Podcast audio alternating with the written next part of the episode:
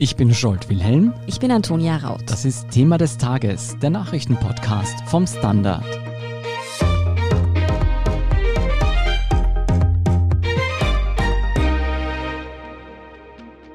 Scholz, wir beide merken es ja in unserer Berichterstattung. Seit etwas über einem Jahr sprechen wir eigentlich nur noch über die Corona-Krise. Mhm. Und das, obwohl der Klimawandel wohl die Katastrophe ist, die uns und vor allem die Generationen nach uns am meisten beschäftigen dürfte. Auf jeden Fall. Und wie Österreich dieser Klimakatastrophe entgegnen möchte, dazu liegt jetzt ein Entwurf einer Gesetzesnovelle vor. Und man kann sagen, dieser Entwurf ist ziemlich ambitioniert. Österreich möchte bis 2040 klimaneutral werden. Ob wir diese hohen Klimaziele auch tatsächlich erreichen können, darüber sprechen wir mit Nora Laufer vom Standard. Und sie erklärt uns auch, ob womöglich die türkis-grüne Koalition an diesen ambitionierten Klimazielen scheitern könnte. Nora, wie soll Österreich denn bis 2040 klimaneutral werden? Ja, das ist eine gute Frage. Die Richtung dafür muss jetzt auf jeden Fall die Novelle des Klimaschutzgesetzes vorgeben. Das reicht aber noch nicht aus. Also es braucht darüber hinaus auch Maßnahmen und die fehlen noch an vielen Stellen, weil das Gesetz alleine wird die Emissionen einfach nicht senken. Und wichtig wird jetzt vor allem auch sein, wie man in ganz problematischen Sektoren, in Österreich ist es der Verkehrsbereich, die Emissionen ganz schnell senken kann. Dort steigen sie nämlich seit Jahren an. Mhm. Jetzt gibt es aber diese Vorlage zu dieser Gesetzesnovelle. Wir warten ja schon seit dem Start von Türkis Grün auf eine Klimaschutznovelle. Wie groß wäre denn dieser Wurf? Also wenn dieser vorliegende Entwurf, und das muss man auch sagen, das ist jetzt noch nicht das finale Gesetz, das mhm. kommt jetzt erst in die Abstimmung, wenn der tatsächlich so umgesetzt werden würde, dann hätte es durchaus was in sich. Also da steht zum Beispiel drinnen, dass die Emissionen in Österreich bis 2030 im Vergleich zu heuer beinahe halbiert werden sollen. Mhm. Und danach wird der Reduktionspart noch wesentlich steiler. Ziel ist es ja, dass Österreich bis 2040 klimaneutral ist. Und dieser Reduktionspfad soll auch in der Verfassung festgeschrieben werden. Das heißt, dort würde dann stehen, wie viel Emissionen in jedem einzelnen Sektor pro Jahr reduziert werden müssen. Mhm. Darüber hinaus gibt es noch einen verpflichtenden Klimacheck. Es gibt äh, die Möglichkeit, dass Bürgerinnen und Bürger beim mangelnden Klimaschutz leichter rechtliche Schritte einleiten können. Also insgesamt muss man sagen, ist das im europäischen Vergleich vor allem mit dem Ziel der Klimaneutralität bis 2040 eine starke Ansage. Jetzt ist aber das Problem bei solchen Klimazielen, dass die zwar oft sehr ambitioniert formuliert werden, aber wenn sie nicht eingehalten werden, dann passiert halt irgendwie auch nichts. Wie will man das denn dieses Mal verhindern? Ja, das ist wirklich leider traurige Realität, vor allem in Österreich. Dazu gibt es in diesem Entwurf tatsächlich verschiedene Mechanismen und die schauen so aus. Wird das Klimaziel zum ersten Mal, nachdem diese Novelle in Kraft tritt, sollte sie dann so kommen, verfehlt, dann werden Kompensationszahlungen fällig. Und das schaut so aus. Für jede Tonne, die in Österreich zu viel emittiert wurde, müssen Bund und Länder 100 Euro in einen Klimatopf einzahlen. Mhm. Das sind aber nur am Anfang 100 Euro. Ab 2022 soll dieser Betrag dann jährlich steigen. Die Kosten sind aufgeteilt. 60 Prozent soll der Bund übernehmen, 40 Prozent die Länder. Und mit diesem Geld sollen dann wiederum Klimaschutzmaßnahmen finanziert werden. Kannst du uns nur eine Einschätzung geben, wie viel sind 100 Euro pro Tonne? Wie viel macht das aus in einem Jahr zum Beispiel? Ja, also dazu gibt es in diesem Entwurf tatsächlich auch ein Beispiel.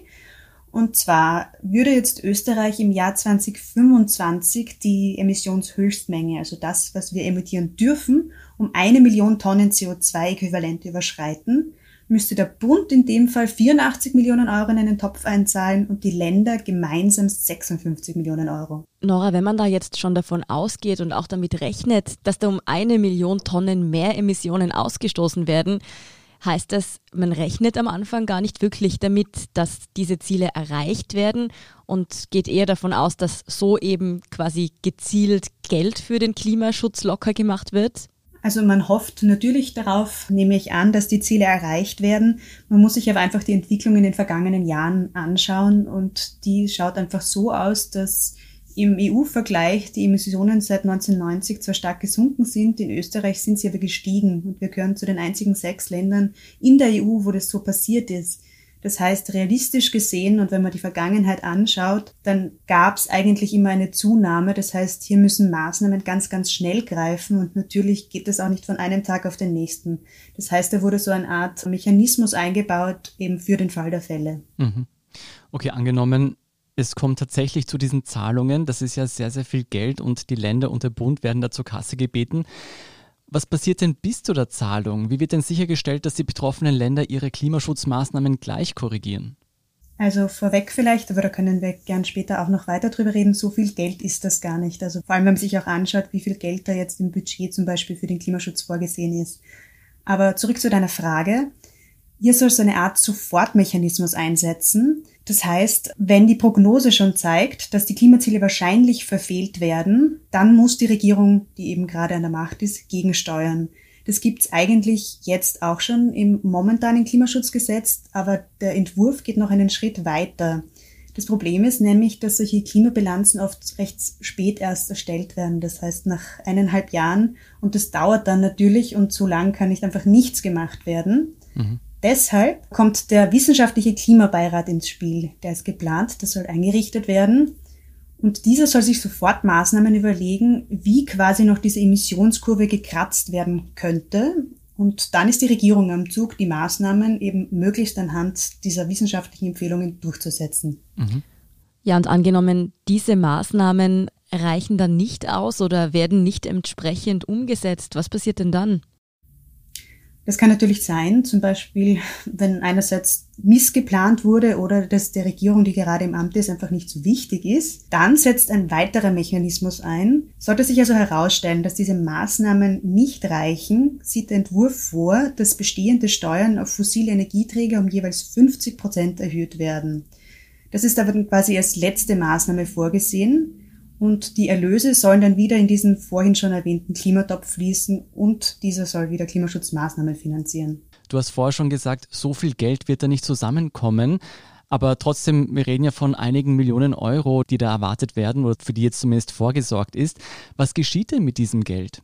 So konkret wird es im Entwurf nicht. Da gibt es durchaus einige Ideen, wohin das laufen könnte. Also da haben sich Wissenschaftler Gedanken darüber gemacht, NGOs, Klimaschutzbewegungen, natürlich auch die Politik selbst. Das könnte zum Beispiel jene Mittel sein, die dann über einen Ökobonus rückverteilt werden. Damit können Klimaschutzmaßnahmen in der Stadt finanziert werden oder wo auch immer. Aber so konkret wird das Gesetz eben nicht. Mhm. Noch wichtig an diesem Punkt ist zu erwähnen, es ist jetzt nicht wahnsinnig viel Geld, aber man muss sich auch anschauen, was passiert, wenn die Klimaziele in Österreich nicht erreicht werden.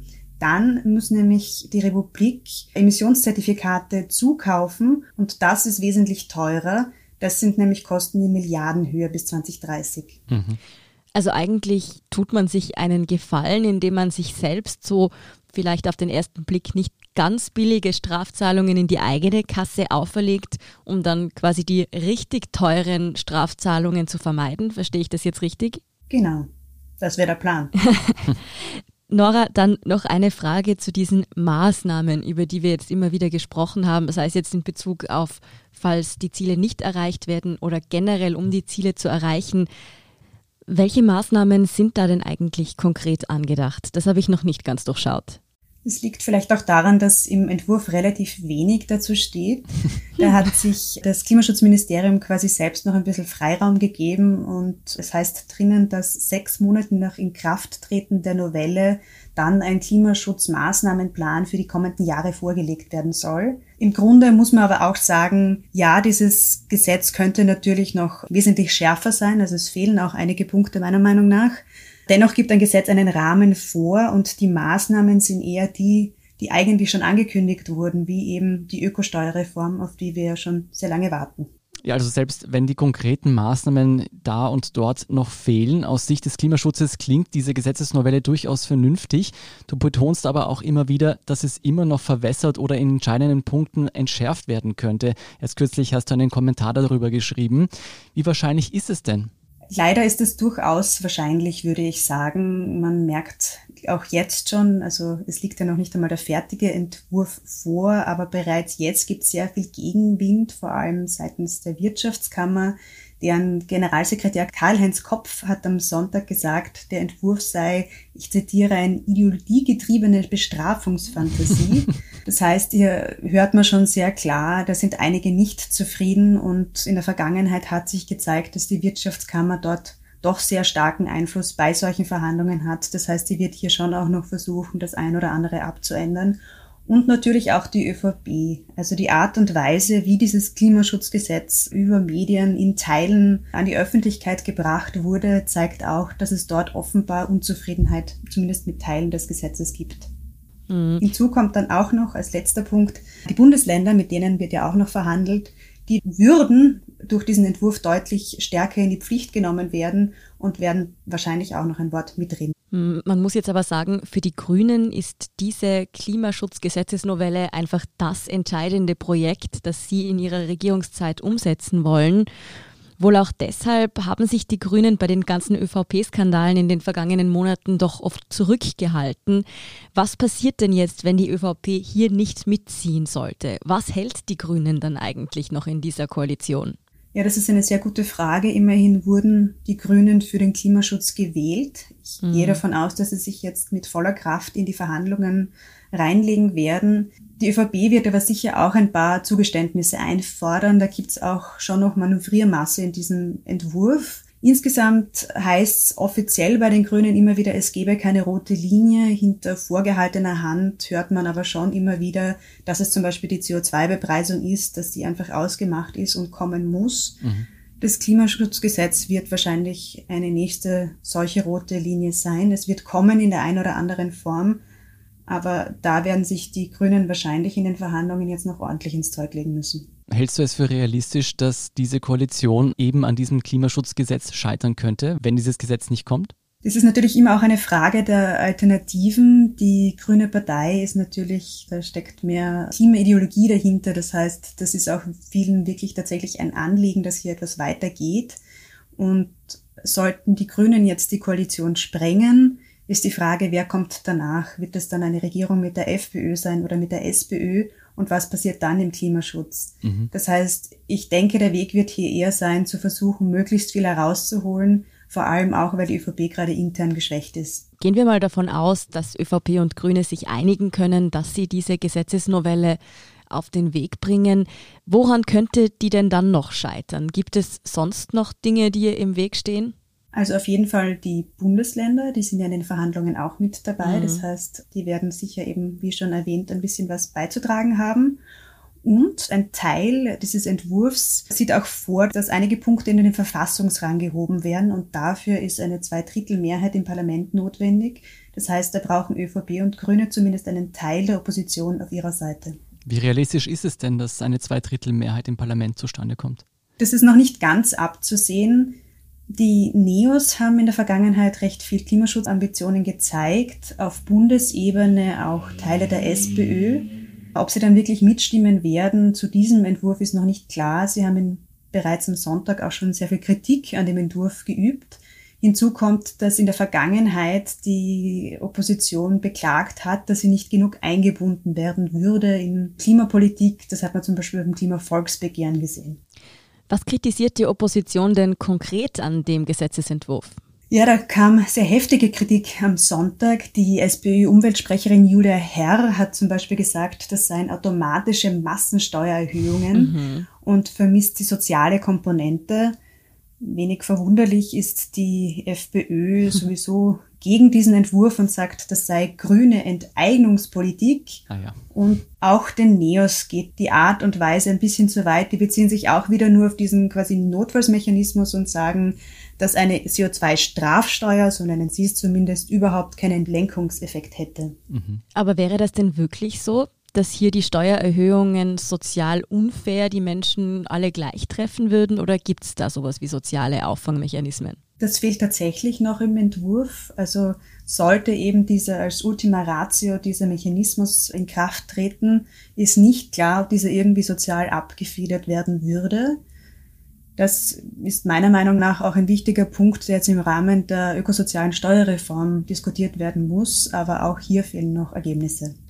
Du hast eingangs auch schon erwähnt, dass die Wirtschaftskammer noch ein Wörtchen mitzureden haben wird. Und tatsächlich ist ja eines der häufigsten Argumente gegen den Klimaschutz eben oft, dass Klimaschutz ein Wirtschaftskiller ist. Ist es wirklich so? Also ich denke zum Beispiel, wenn man den Plänen der EU und jenen des US-Präsidenten Joe Biden zuhört, sollen ja im Gegenteil sehr viele neue Jobs und wirtschaftliche Möglichkeiten eben durch den Klimaschutz entstehen.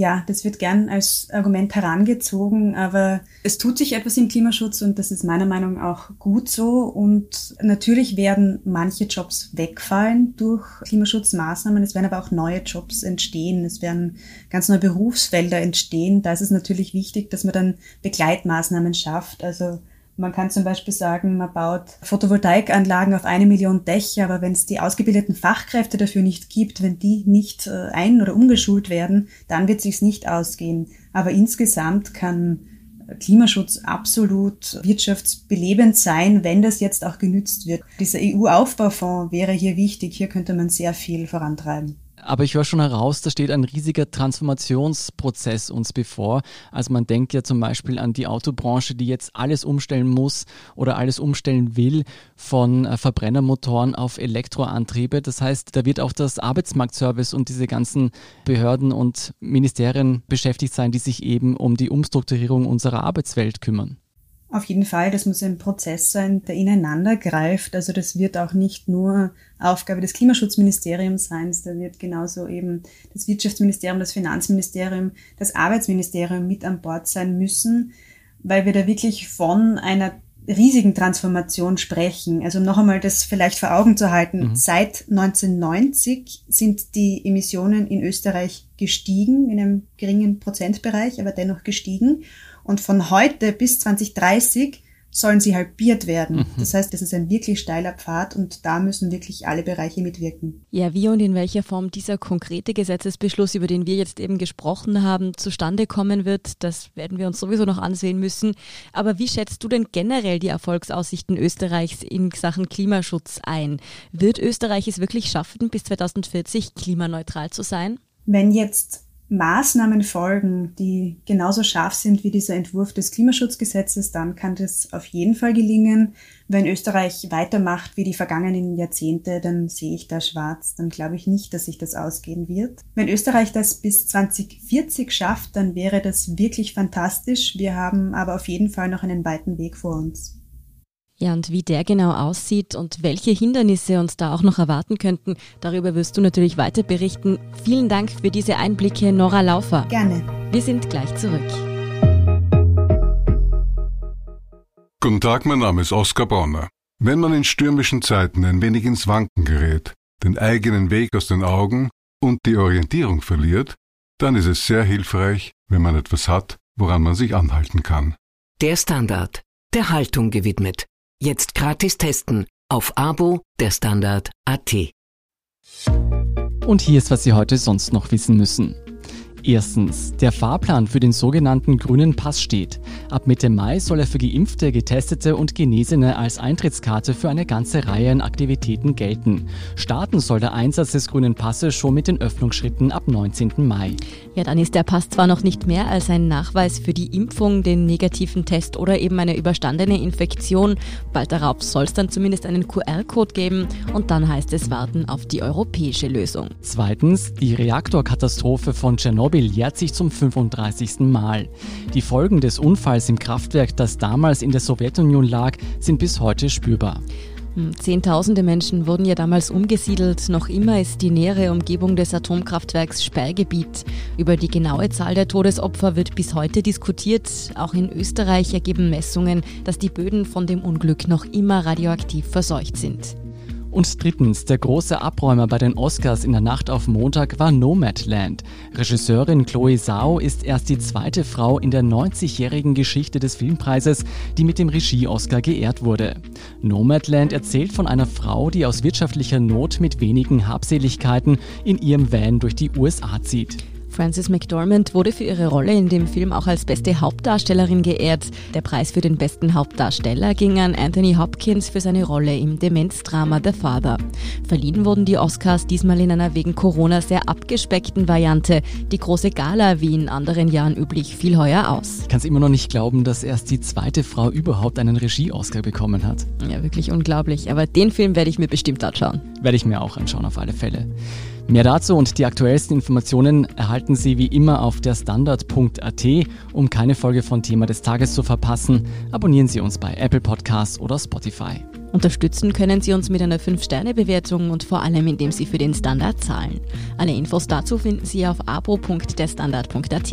Wenn Ihnen unsere Arbeit gefällt, freuen wir uns immer über eine nette Rezension. Verbesserungsvorschläge und Themenideen schicken Sie uns gern an podcast.derstandard.at.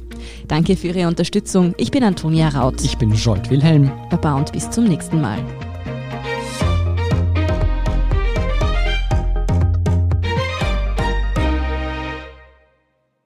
Guten Tag, mein Name ist Oskar Bonner. Wenn man in stürmischen Zeiten ein wenig ins Wanken gerät, den eigenen Weg aus den Augen und die Orientierung verliert, dann ist es sehr hilfreich, wenn man etwas hat, woran man sich anhalten kann.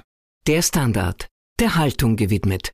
Jetzt gratis testen auf Abo der Standard.at.